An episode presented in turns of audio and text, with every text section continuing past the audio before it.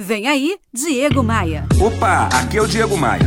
Eu vou abaixar a trilha de fundo agora aqui do programa e vou reproduzir uma fala de um personagem de TV que eu acho que você se lembra. Captei!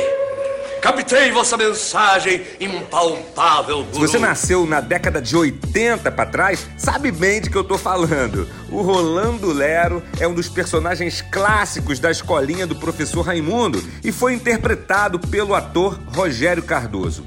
Ainda criança, eu curtia muito aquele humor meio inocente que era exibido ali pela TV Globo nos finais de tarde.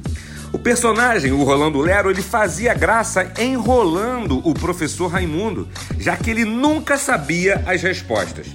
Na cultura popular, vendedores enroladores, empresários falastrões, advogados e pseudo-coaches levam fama de falarem demais e tentarem enrolar as pessoas com discursos cheios de palavras pomposas, mas vazio de significado.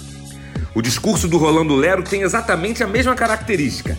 Ele dispõe de um vocabulário rebuscado, elitizado, mas que demonstra ser pobre de conhecimento, de conteúdo.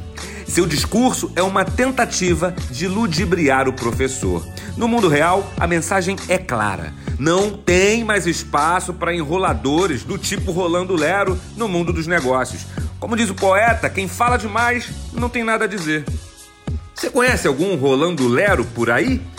Ele tem três chances: ou ele muda, ou ele continua no submundo, ou ele some. Vem, tô te esperando aqui no meu novo canal no YouTube. Tem vídeo novo todo dia. Acesse diegomaia.com.br, clique no ícone do YouTube e se inscreva gratuitamente no meu novo canal. Vem, vem comigo. Bora voar? Você ouviu Diego Maia.